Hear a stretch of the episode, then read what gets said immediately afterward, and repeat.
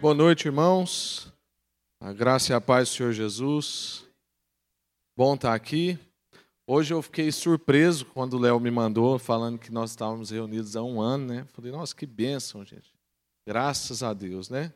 Deus, Deus tem cuidado da gente, tem trazido coisas novas para nós. Essa ideia do culto de quarta foi uma ideia que ficou reprimida assim por mais de ano e tem sido uma bênção para a nossa vida, né? Eu tenho sido enriquecido com esse tempo aqui e tenho escutado testemunho de muita gente acaba que tem servido pessoas que às vezes têm dificuldade de vir no domingo por questões diversas, ou tem família no interior, ou trabalha em loja de departamento, né, assim, shopping, alguma coisa assim. Então, ou é segurança. Então, a gente tem conseguido servir pessoas que às vezes têm dificuldade de congregar né, no domingo, ou como a Cíntia, que serve muito no domingo e não consegue ouvir né, uma ministração, e vem na quarta e consegue receber também. Então, graças a Deus, né, por esses um ano que nós estamos juntos. Né, já passamos por algumas séries e eu gosto de séries em, em livros da Bíblia, ainda que hoje em dia isso não atraia tanto as pessoas. Né, a gente hoje atrai mais séries com temas muito interessantes. Graças a Deus nós temos o Pedro no nosso meio, né, que eu falo para ele assim, Pedro, queria fazer uma série no livro de Jonas. Aí, ao invés de fazer isso, ele vai e cria um tema desse, né? Então foi ah, fantástico, porque aí a gente combina um livro da Bíblia com um título legal, né? Mas o que nós queremos é estudar hoje o livro, hoje não, né? Durante algum tempo, algumas quartas-feiras, o livro de Jonas. E hoje eu quero fazer uma introdução à série. Eu até estava em dúvida se a gente lia o texto hoje ou se a gente não lia, porque eu considerei a gente nem ler o capítulo 1 de Jonas, porque o objetivo de hoje não é falar sobre o capítulo 1 de Jonas. O objetivo de hoje mesmo é trazer essa introdução a essa série, trazer vários aspectos da vida de Jonas, trazer algumas partes dessa história, mas ainda não entrar na história propriamente. Então, um tema que eu gostaria que você ficasse no coração sobre a nossa meditação de hoje é que o, o intuito do nosso coração é que a gente saia daqui sintonizando o nosso coração. Sintonizando o nosso coração com esse livro, com esse profeta e principalmente sintonizando o nosso coração com o coração de Deus. Porque na verdade era justamente essa a crise do profeta Jonas. É que o coração dele não estava em sintonia com o coração de Deus. Ele estava desregulado, estava chiando demais. Ele não estava em sintonia com o coração de Deus. E muitos de nós, se não todos, já ouvimos sobre Jonas. Eu acho que Quase todo mundo, mesmo de fora da igreja, já ouviu falar de Jonas, ainda que seja por alguma piada em relação à baleia.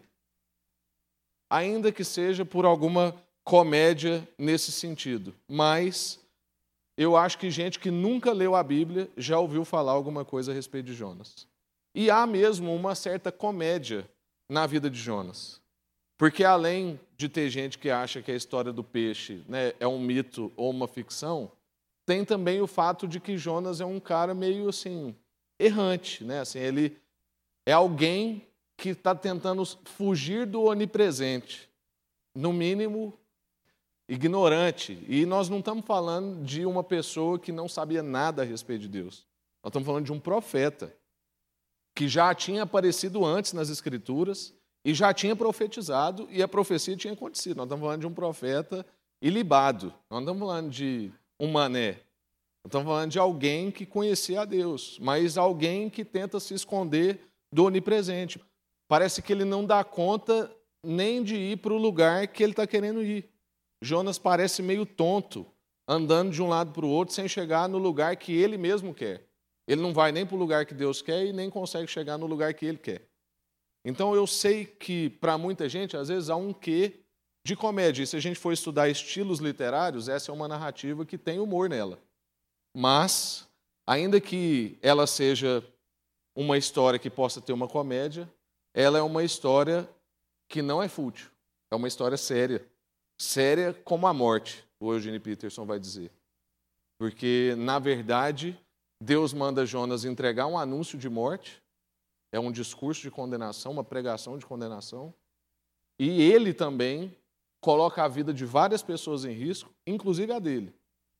E mais grave do que isso, falando naturalmente, nós estamos falando de morte no sentido mais drástico, que é morte espiritual. Nós estamos falando de Deus declarando ódio, falando que uma nação determinada chegou nas tampas. Porque Deus vira para Jonas e fala assim: olha, a maldade de Nínive chegou até mim. Eu nem sei que, que medida que é essa. Porque depois a gente vai estudar Nínive, e quando eu olho para Goiânia e olho para Nínive, eu vejo muitas semelhanças. E eu tenho medo do que, que está chegando nas narinas de Deus. Bem que ele podia mandar um profeta para nós, para ver se a gente escuta. Mas a história de Jonas, irmãos, é uma narrativa. E uma narrativa de Deus. E como narrativa de Deus, ela revela uma história de como que Deus nos fez e como ele nos salva. E isso é importante a gente perceber. Toda narrativa de Deus é uma narrativa de como ele nos faz e de como ele nos salva. Portanto, a gente tem que estar atento a isso durante toda essa série que a gente vai fazer, para que a gente entre nessa história e deixe a narrativa de Deus nos envolver. Porque a narrativa ela serve para isso. Por isso que a gente gosta tanto de filme. Por isso que a gente chora em filme. É um negócio que você sabe que é uma ficção. Agora eu estou falando de filmes não baseados em fatos reais. Você sabe que aquilo é uma história que pode não ter acontecido e mesmo assim aquilo mexe com a gente. Porque toda narrativa nos envolve. E é interessante que antes dessas coisas surgirem, bem antes, Deus criou isso. Porque Deus escolheu se revelar e se manifestar através de narrativa. A Bíblia é uma narrativa, é uma história. Então, nisso que nós estamos falando, surge uma pergunta importante para a gente fazer sobre esse livro, mas que vai se aplicar a qualquer livro da Escritura. E a pergunta é: como que a narrativa de Jonas participa do grande drama das Escrituras? Como que essa narrativa entra dentro da grande narrativa. O que que essa narrativa específica de Jonas revela da grande narrativa que são as escrituras? E eu não vou responder agora, você segura aí, porque mais adiante a gente vai responder. Mas eu queria que você entendesse que essas são perguntas que nós temos que fazer sobre a escritura inteira. Porque, como a gente já disse aqui, nós temos a tentação e a tendência de ir para esse livro das escrituras e achar que ou achar que cada livro é uma história toda em si, ou mais grave, achar que cada versículo é tudo em si, sendo que esse é um livro que conta uma grande história, uma grande história, e que tem várias histórias colaborando para essa uma grande história. Então a Bíblia não é um livro que a gente conta um, dois, três, abre em qualquer lugar e tira uma verdade dali sem entender o seu contexto. De vez em quando isso funciona, irmãos. Eu não estou aqui também banalizando a forma com que às vezes Deus fala com a gente, porque no desespero Deus pode usar qualquer forma. Mas a gente não pode acostumar a fazer disso uma norma, em que a gente tira um texto e depois fica igual o cara lá do Fantástico, né, que disse que adulterou porque ele foi na Bíblia e leu lá, vai e adultera, né? E na verdade era vai adúltera, né? E na hora que ele está falando, ele percebe o que, que ele fez e aquilo vai ficando uma sem graceira danada. Mas é isso que acontece se a gente ficar saqueando versículos da Bíblia. Ou se a gente achar que os textos bíblicos são simplesmente para fazer uma aplicação direta na nossa vida, sem mediá-los em Cristo e sem colocá-los dentro da grande narrativa. Porque essa, esse livro é uma história sobre Deus. Em segundo lugar, sobre nós, mas primeiro sobre Deus. Então, são perguntas que a gente tem que fazer em qualquer livro da Bíblia, da Bíblia que a gente abrir. Nós temos que fazer essa pergunta: como a narrativa desse livro que nós estamos, Jonas, Neemias, Êxodo, o livro que você abrir, como a narrativa desse livro participa da grande narrativa? Como que esse drama específico entra dentro do grande drama das Escrituras? É igual o Diogo vai saber, porque eu sei que a esposa dele gosta muito da série This Is Us, que a gente chora a cada episódio. Aquilo é uma série que conta um drama sobre uma família, os Pearsons, se não me engano. Mas dentro desse grande drama tem vários dramas. Mas eu não posso sacar um drama e falar assim: essa série é sobre isso aqui. Porque isso não é verdade. Então eu não posso pegar a Bíblia e falar assim: a Bíblia é sobre isso aqui. A Bíblia é uma narrativa completa. E a gente sempre tem que se perguntar como que essa narrativa específica que a gente está estudando e lendo revela a grande narrativa. Qual é o papel dela dentro da grande narrativa? Mais para frente a gente vai responder isso. Mas é importante a gente saber também a respeito de Jonas, que Jonas é um herói bem próximo da nossa realidade. Jonas é um herói bem mais parecido com a gente, e isso é bom para nós, porque a gente consegue se identificar com ele. Ele não faz coisas tão distantes das que fazemos. Não é como a gente se comparar com um super-herói que tem poderes. É mais como a gente se comparar com um herói lá da Marvel sem poderes, que apanha muito, tipo o Demolidor. É alguém mais perto da gente. É alguém que comete algumas gafes como nós. É alguém do nosso nível. Porque às vezes a gente pega também personagens das Escrituras e tende a falar assim: ah, mas Fulano é Fulano. É igual quando a gente está em algum aconselhamento e fala assim: não, mas Jesus ensinou a gente a fazer desse jeito. Aí a pessoa fala assim: não, mas Jesus é Jesus. Eu falo, então, Cristo não habita em você.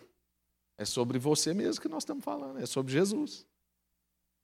Então não é que Jesus é Jesus como se Jesus não fosse humano completamente, que é o que nós cremos. Que Jesus era totalmente homem. É um mistério. Então Jonas ajuda a gente a entender isso, porque Jonas é mais do nosso nível. Inclusive, dependendo da hora que você tiver Jonas, você fala assim, não, eu sou melhor do que Jonas. Dá para fazer melhor do que o que ele está fazendo aqui. Então, irmãos, a gente vai ver que mesmo Jonas sendo um irmão bem cabeça dura e de coração duro, ele é crente. Ele é sincero na sua fé, como muitos de nós. Ele é sabedor de Bíblia. Ele é temente ao Senhor. Jonas está vivendo um momento de conflito, um momento difícil, um momento desafiador para a vida dele. Se você não conhece nada da história de Jonas, eu espero que essa introdução de hoje te jogue para o livro para que você chegue aqui na próxima quarta já sabendo algumas coisas sobre essa história que nós vamos conhecer. Mas Jonas é essa pessoa que se assemelha muito com a gente aqui. Ó. Porque ninguém sai de casa numa quarta-feira, nesse horário, se não crê em Deus, se não estiver buscando alguma coisa, se não for temente a Deus. A gente está buscando, a gente teme, a gente quer Deus, a gente quer compreender a vontade de Deus, mas muitas vezes a gente fica como Jonas. Cabeça dura, coração duro, Deus manda a gente fazer uma coisa, a gente tem resistência. E por isso que é bom estudar Jonas, porque Jonas é mais do nosso nível. E o mais importante que a gente vai ver é que Deus está trabalhando na incapacidade de Jonas. E isso é consolador para a nossa vida. Deus está trabalhando na incapacidade de Jonas e, melhor, Deus está trabalhando apesar de Jonas. Deus faz ainda que Jonas não quer. Deus cumpre os seus propósitos, os propósitos de Deus em Jonas. E isso também é tranquilizador para nós. De saber que no momento em que talvez a gente entre em guerra com Deus, Deus não desiste de nós. E Ele cumpre os seus propósitos na nossa vida porque Ele é fiel às suas promessas e aos seus compromissos, e não aos nossos, ou às nossas variações de emoções sentimentos e o que mais for. Então hoje eu queria que a gente fizesse essa introdução e respondesse a uma pergunta, que é: por que, que seria relevante estudar esse livro no século XXI? Em 2019, no momento que nós estamos vivendo, por que, que é importante a gente estudar um livro como o de Jonas, que está no Antigo Testamento, escrito mais de 700 anos antes de Cristo? Se não me engano, Dona Raquel pode me ajudar aí se eu tiver se eu estou me lembrando bem dos, dos nossos estudos, é por aí. Uma realidade bem distante da nossa. E aí surge essa pergunta: qual a relevância da gente estudar uma história como essa nos dias de hoje? O primeiro argumento que eu quero usar com você é o seguinte: esse é um livro que revela muita coisa a respeito de Deus. E isso já é um ponto muito relevante da gente meditar, estudar e aprender com essa história. A gente poderia dizer que ele está na Bíblia, por estar na Bíblia é relevante, porque a Bíblia é a palavra de Deus. Mas, além disso, esse é um livro que revela muita coisa a respeito de Deus E Deus é o grande protagonista dessa história. Então, o meu primeiro argumento sobre a importância de estudarmos isso é que o grande protagonista é Deus. Nós não vamos ficar aqui estudando Jonas, aprendendo com Jonas, a ser igual Jonas. Nós vamos descobrir Deus nessa história. Porque é, esse é um livro sobre Deus, ainda que leve o nome de Jonas. Deus é o grande protagonista dessa história. Ele se revela em praticamente todos os versículos, nós vamos perceber isso. Por quê e como? Ele se revela agindo, interagindo, sendo paciente, perguntando, respondendo, observando e etc. Esse texto não fala sobre Jonas. Esse livro fala sobre Deus e como ele vem na nossa direção. E quando a gente ouve sobre esse livro, geralmente a gente ouve como Jonas no foco. O fujão, o cabeça dura, o desobediente, o atrapalhado, Jonas, o grande estrela. Mas a verdade é que esse é um livro sobre Deus, sobre o seu domínio sobre todas as coisas e sobre a sua misericórdia para com as pessoas. Como Deus controla desde mares, céus e trajetórias, a como ele também tem misericórdia do mais difícil dos difíceis. De como ele tem compaixão de um povo que nem é o seu povo. Uma mensagem sobre o amor e a compaixão de Deus pela humanidade. É isso que Jonas vai ensinar para nós. Um outro argumento que, e é o, o, o último, né, o segundo e último argumento que eu quero usar com você para a gente estudar esse livro nas próximas quarta-feiras, é que Jesus cita duas vezes o livro de Jonas. Mas Jesus cita também outros livros do Antigo Testamento. A grande questão é que, numa das vezes que ele cita o livro de Jonas, ele cita que Jonas é uma prefiguração do que ele próprio Jesus haveria de ser. Ele usa Jonas como uma figura do seu ministério, bem como no caso da sua morte e do seu sepultamento. Vamos ler Mateus 12, verso 39, até para a gente não sair daqui hoje sem uma leitura bíblica. Eu escolhi não ler o capítulo 1 de Jonas hoje. Mateus 12, verso 39. Alguém aqui nunca tinha escutado falar sobre Jonas? Levanta a mão. É, como eu previ, todo mundo já ouviu falar de Jonas, nem que seja com uma piada da baleia. Mateus 12, verso 39. Ele respondeu: Uma geração perversa e adúltera pede um sinal miraculoso, mas nenhum sinal lhe será dado, exceto o sinal do profeta Jonas. Pois assim como Jonas esteve três dias e três noites no ventre de um peixe, assim o filho do homem ficará três dias e três noites no coração da terra. Os homens de Nínive se levantarão no juízo com esta geração e a condenarão, pois eles se arrependeram com a pregação de Jonas. E agora está aqui o que é maior do que Jonas. Irmão, Jonas é uma história central na história de Deus. Jonas é uma prefiguração de Cristo. Jonas é um tipo de figura que inaugura o que Deus está fazendo em Cristo Jesus em nosso favor. Jonas é um livro importantíssimo para a gente meditar em pleno século 21. Então, nós estamos diante de uma confirmação, através da boca de Jesus, de que essa narrativa de Jonas é uma narrativa verdadeira, cristocêntrica e redentiva. Aqui a gente encontra a nossa resposta para aquela pergunta que a gente fez no início. Então aqui agora nós vamos entender aquelas perguntas. Como que a narrativa de Jonas participa do grande drama das escrituras? O que que essa narrativa de Jonas revela da grande narrativa? A gente percebe pela fala de Jesus que a narrativa de Jonas está prefigurando a grande narrativa de Deus. Então, como que a narrativa de Jonas participa do grande drama? ensaiando o que haveria de ser, dizendo para nós, muitos anos antes de Jesus surgir, como é que haveria de ser a redenção de um povo que não necessariamente era o povo que tinha como, como o título o povo de Deus, que era o povo de Israel. Eu não sei se você sabe, mas Jonas não foi só o primeiro profeta a pregar para um povo que não era o povo de Israel. Jonas foi o único. Jonas foi o único profeta que pregou para um povo que não era o povo de Deus.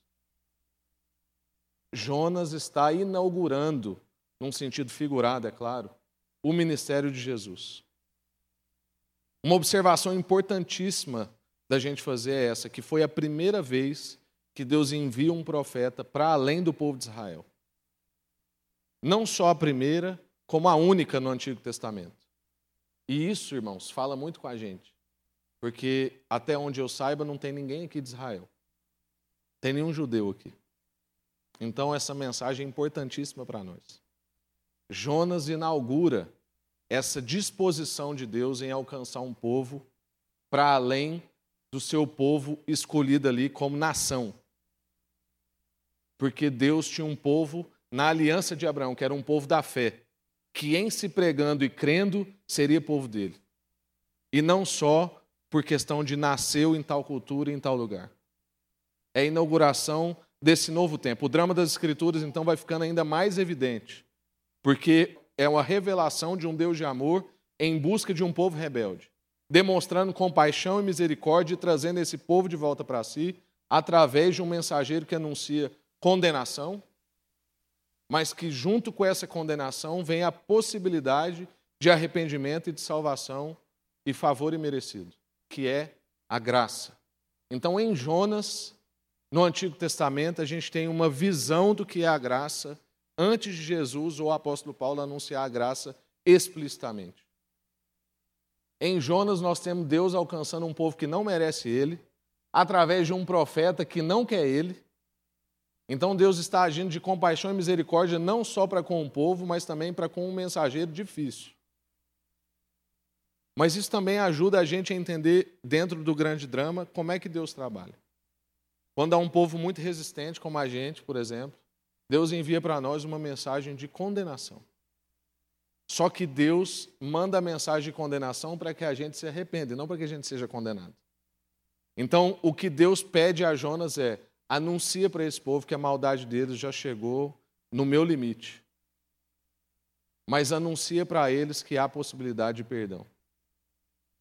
Então, nós vamos ver aqui, durante essa série, a compaixão e a misericórdia de Deus e conhecer essa graça que é um favor imerecido a um povo que não merece, por um mensageiro que não é digno também. Então, essas verdades que nós vimos até aqui, irmãos, derruba qualquer argumento, como os que dizem que essa história é um mito, por exemplo. Tem muita gente que diz que essa história é um mito. Como que um homem ficou dentro de, uma, de um peixe? Porque, na verdade, baleia foi a gente que criou, né? A Bíblia fala que foi dentro de um peixe. Deve ser grande para caber uma pessoa.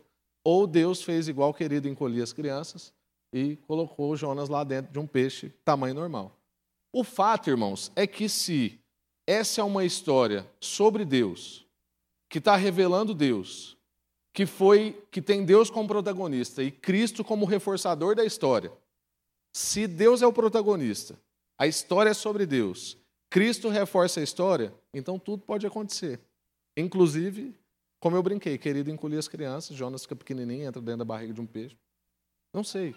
Basicamente, irmãos, para nós a conclusão é: se Deus existe, tudo que o livro descreve é possível. Então, tudo que a gente viu até agora é para é que a gente consiga ver e levar o livro de Jonas a sério. E não ficar achando que isso é um mito que não tem aplicação com a nossa vida e que não tem nada a ver com a gente. Primeiro, que a história é verdadeira.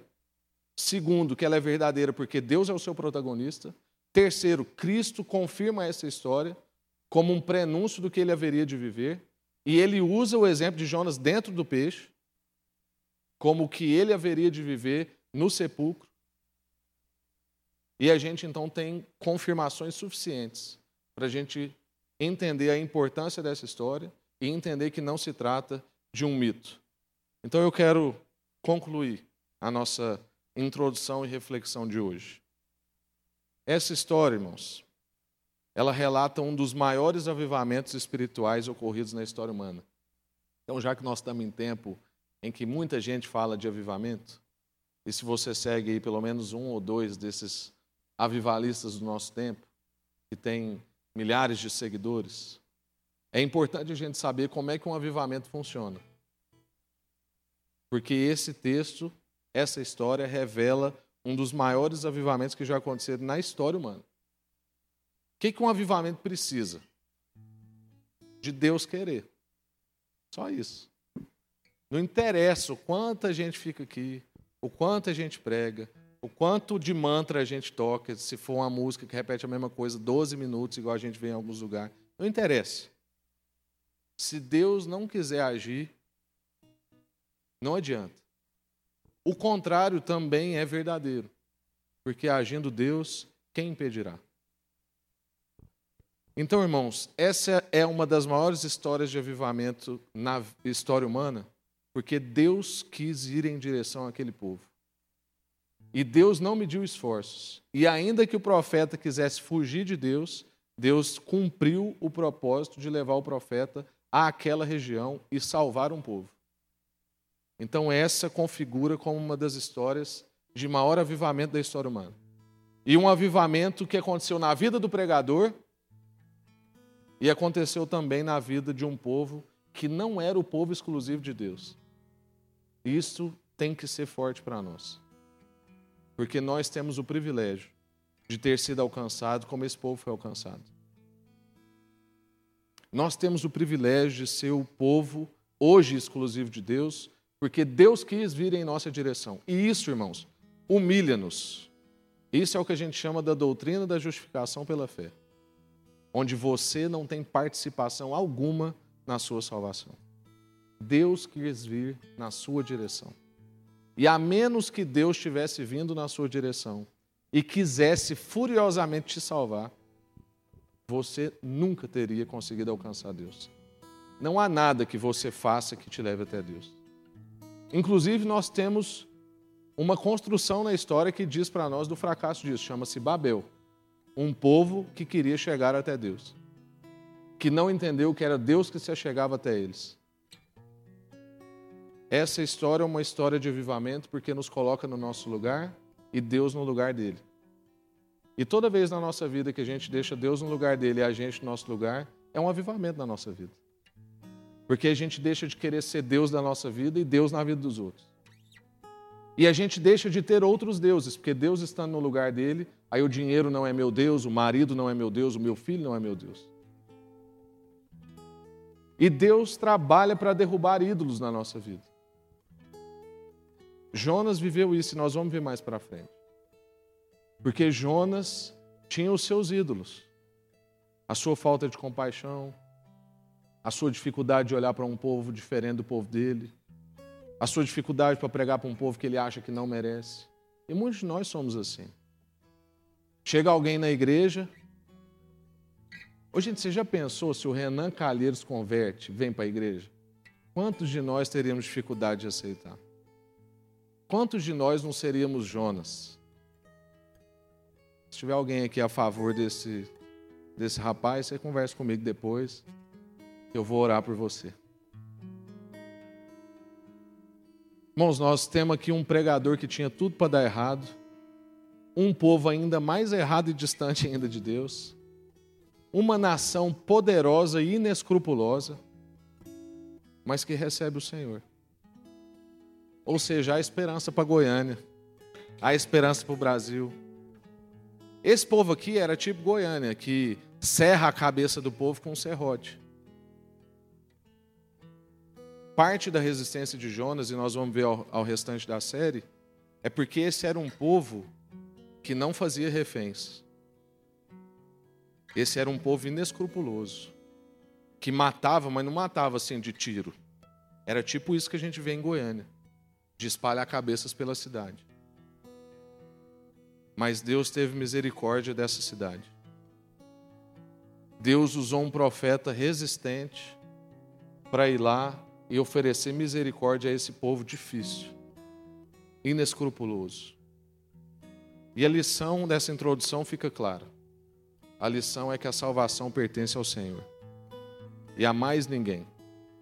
Não é ao profeta, não é o que o povo faz de certo para Deus, é que a salvação pertence ao Senhor. Quem Ele quer, do jeito que Ele quer, na hora que Ele quer. Amém? Vamos orar. Senhor, muito obrigado pela Sua palavra, porque ela é viva e eficaz. Um livro escrito há milhares de anos atrás, numa realidade tão distante da nossa, mas que fala tanto com a gente como se estivesse falando com a nossa cidade, com a nossa vida. Que nos coloca a todos nós aqui no lugar desse profeta, que às vezes tem dificuldade de pregar para alguém a possibilidade da salvação, porque a gente acha que essa pessoa já não tem condição mais. Ou de crer que o Senhor vai redimir uma cidade que a gente acha que já não tem jeito mais. O Senhor insiste com a gente. O Senhor decide salvar. E quando o Senhor decide salvar, ninguém pode impedir. Nem o profeta mais difícil. Ninguém pode impedir. Não há dureza o suficiente que não receba o seu quebrantamento, Deus. Não há, ó Deus, cabeça dura o suficiente que não receba da sua misericórdia, da sua longanimidade. Todas as virtudes do Senhor são a nosso favor. E a gente te louva por isso. Obrigado, porque nessa introdução a gente já é tão abençoado. Obrigado, porque o fato da gente entender que Jonas está dentro de uma grande narrativa, ó Deus, faz muito sentido para nós com as Escrituras. Obrigado, porque isso fala a respeito, ó Deus, da verdadeira história do mundo, de como o Senhor está trazendo para si um povo. E por isso o Senhor espalha a gente para a China, para a Índia, para a Inglaterra e para tanto lugar, ó Deus, inclusive para Goiânia, porque o Senhor está contando uma história de quem está juntando uma família para si. E o Senhor não vai encerrar enquanto não tiver todo mundo que o Senhor tem para estar dentro dessa família. E isso, ó Deus, deve animar a gente. Isso deve trazer sentido para a nossa vida. Porque nós também estamos dentro da grande narrativa. Porque essa narrativa ainda não acabou. O Senhor ainda está contando essa história através das nossas vidas. Que nós possamos ser, então, ó Deus, fiéis coadjuvantes da história. Cada um de nós encenando a nossa parte no drama. Cada um de nós entendendo o nosso papel nessa história. E que essa história de Jonas ajude a gente, ó Deus, a ir vendo facetas da nossa vida que podem ser inspiradas, mas também podem ser corrigidas de acordo com essa história das Escrituras. Em nome de Jesus. Amém. Graças a Deus.